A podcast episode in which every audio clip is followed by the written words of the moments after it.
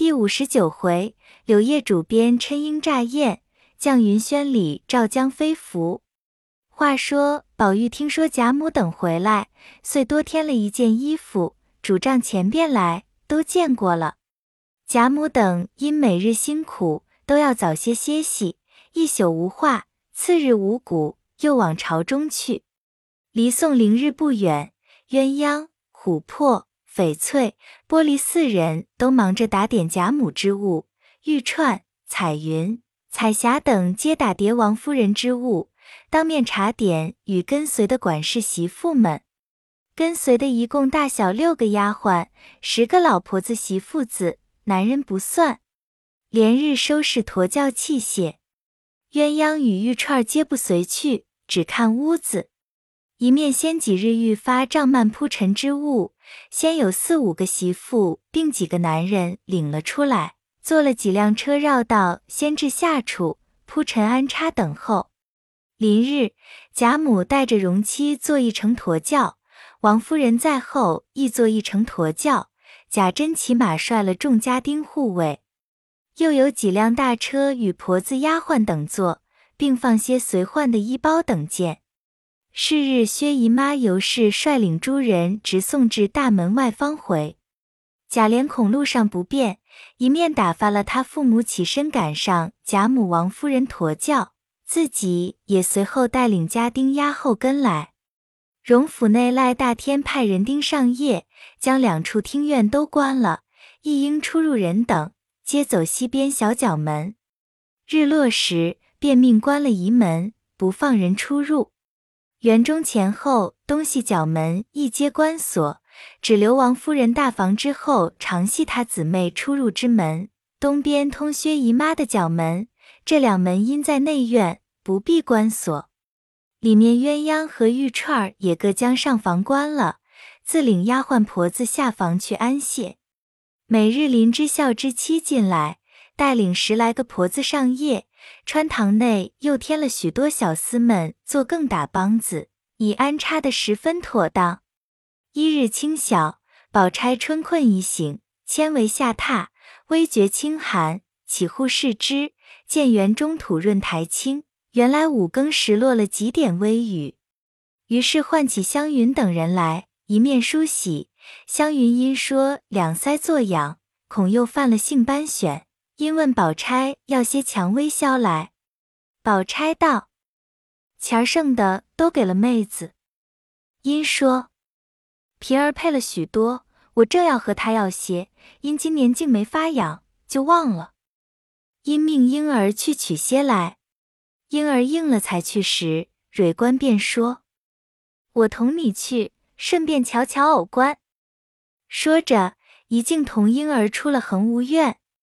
二人你言我语，一面行走，一面说笑，不觉到了柳叶主，顺着柳堤走来。因见柳叶才涂浅碧，丝若垂金，婴儿便笑道：“你会拿着柳条子编东西不会？”蕊官笑道：“编什么东西？”婴儿道：“什么编不得，玩的使的都可。”等我摘卸下来，带着这叶子编的花篮儿，采了各色花放在里头，才是好玩呢。说着，且不去取消，且伸手挽翠披巾，采了许多的嫩条，命蕊官拿着。他却一行走，一行编花篮，随路见花便采一二枝，编出一个玲珑过梁的篮子，枝上自有本来翠叶满布，将花放上，却也别致有趣。喜得蕊官笑道：“姐姐给了我爸。”婴儿道：“这一个咱们送林姑娘回来，咱们再多采些，编几个大家玩。”说着，来至潇湘馆中，黛玉也正晨妆，见了篮子，便笑说：“这个新鲜花篮是谁编的？”婴儿笑说：“我编了，送姑娘玩的。”黛玉接了笑道。怪道人赞你的手巧，这玩意儿却也别致。一面瞧了一面，便命紫鹃挂在那里。婴儿又问候了薛姨妈，方和黛玉要消。黛玉忙命紫鹃包了一包，递与婴儿。黛玉又道：“我好了，今日要出去逛逛，你回去说与姐姐，不用过来问候妈了，也不敢劳她来瞧我。梳了头，同妈都往你那里去，连饭也端了那里去吃，大家热闹些。”婴儿答应了出来，便到紫娟房中找蕊官。只见藕官与蕊官二人正说得高兴，不能相舍，因说：“姑娘也去呢，藕官先同我们去等着，岂不好？”紫娟听如此说，便也说道：“这话倒是，他这里淘气的也可厌。”一面说，一面便将黛玉的池柱用一块洋金包了，交与藕官道。你先带了这个去，也算一趟差了。偶官接了，笑嘻嘻同他二人出来，一径顺着柳堤走来。婴儿便又采些柳条，月杏坐在山石上编起来，又命蕊官先送了箫去再来。他二人只顾爱看他编，那里舍得去？婴儿只顾催说：“你们再不去，我也不编了。”偶官便说。我同你去了，再快回来。二人方去了。这里婴儿正编，只见河婆的小女春燕走来，笑问：“姐姐织什么呢？”正说着，蕊藕二人也到了。春燕便向藕官道：“前儿你到底烧什么纸？被我姨妈看见了，要告你没告成，倒被宝玉赖了他一大些不是，气得他一五一十告诉我妈。”你们在外头这二三年积了些什么仇恨，如今还不解开？偶官冷笑道：“有什么仇恨？他们不知足，反怨我们了。在外头这两年，别的东西不算，只算我们的米菜，不知赚了多少家去，何家子吃不了，还有每日买东买西赚的钱在外。逢我们使他们一时儿，就怨天怨地的。你说说，可有良心？”春燕笑道：“她是我的姨妈，也不好向着外人反说她的。怨不得宝玉说，女孩未出嫁是颗无价之宝珠，出了嫁，不知怎么就变出许多的不好的毛病来。虽是颗珠子，却没有光彩宝色，是颗死珠了。再老了，更变的不是珠子，竟是鱼眼睛了。分明一个人，怎么变出三样来？这话虽是混话。”倒也有些不差，别人不知道，只说我妈和姨妈，她老姊妹两个，如今越老了越把钱看得真了。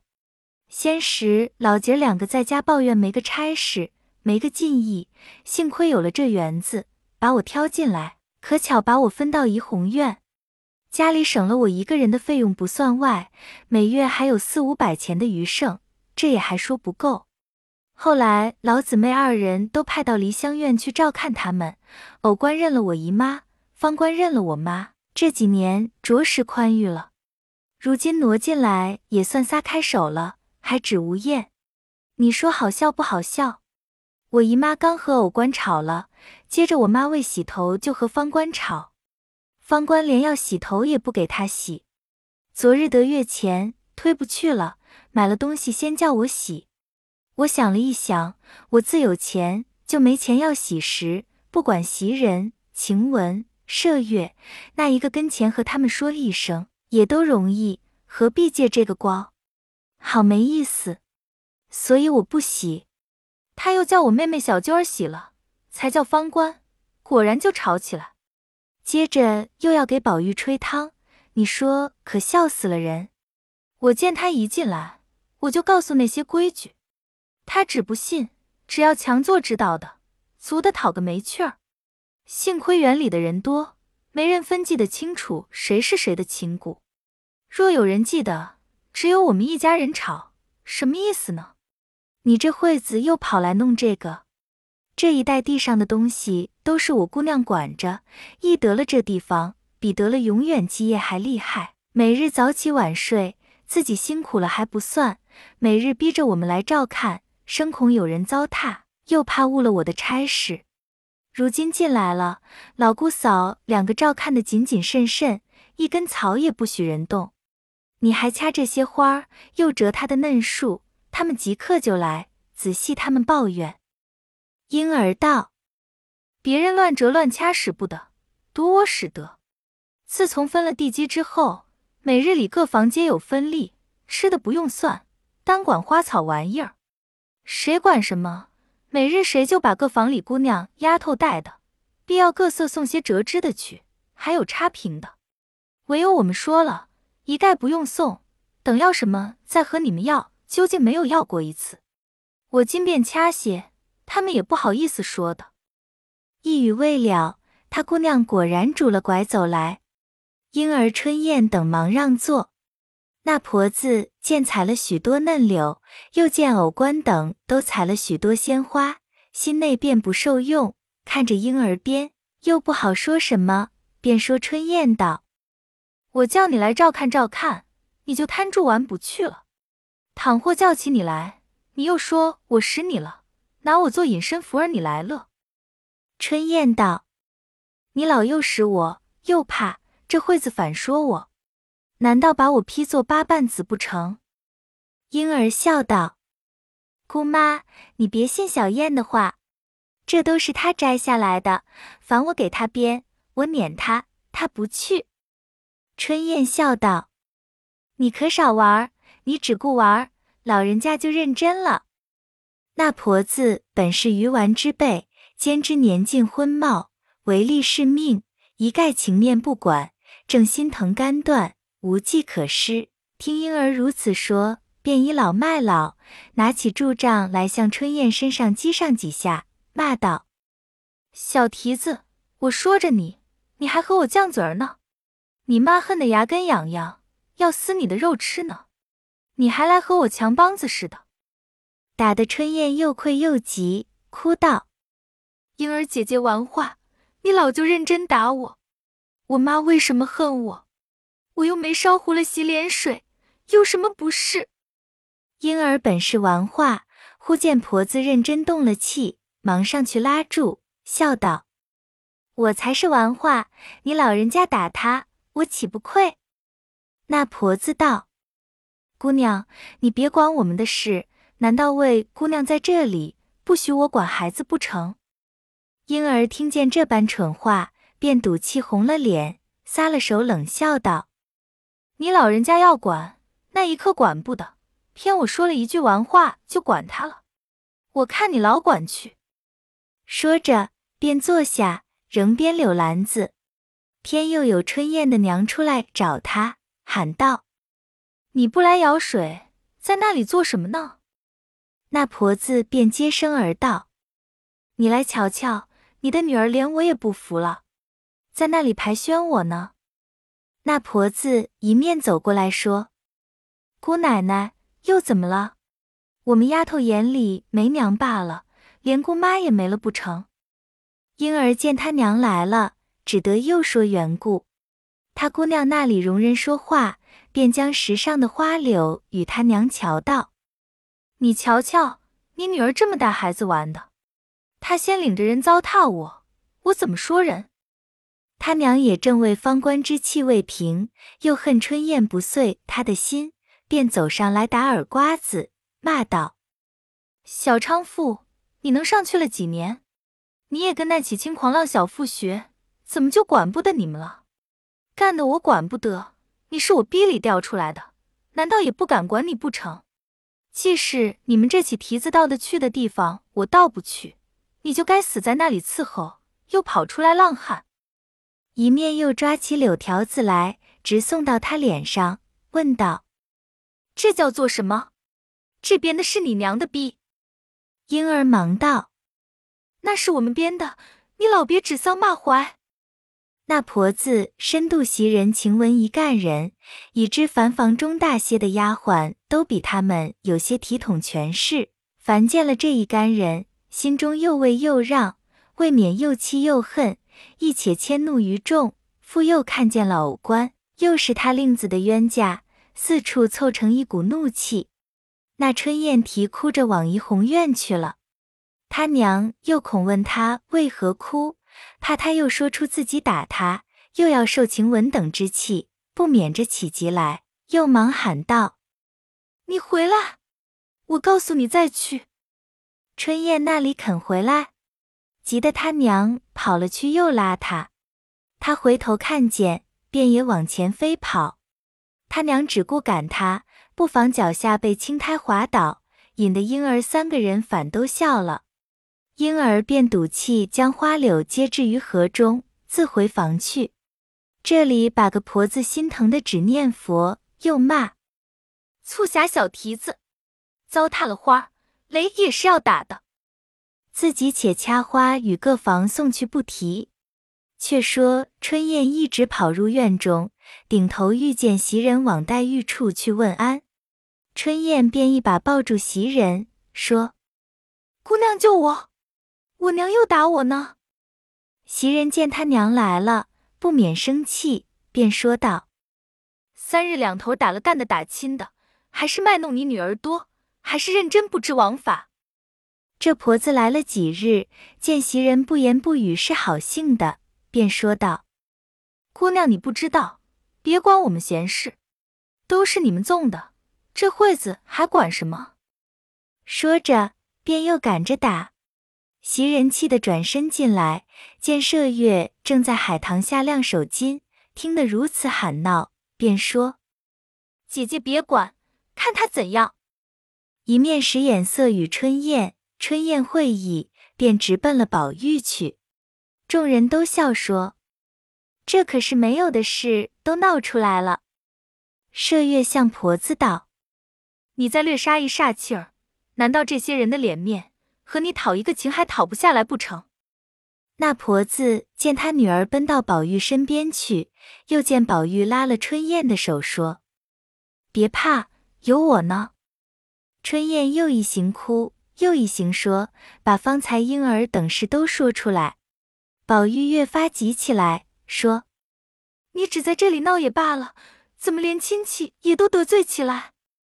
麝月又向婆子及众人道：“怨不得这嫂子说我们管不着他们的事，我们虽无知错管了，如今请出一个管得着的人来管一管，嫂子就心服口服，也知道规矩了。”便回头叫小丫头子去把平儿给我叫来。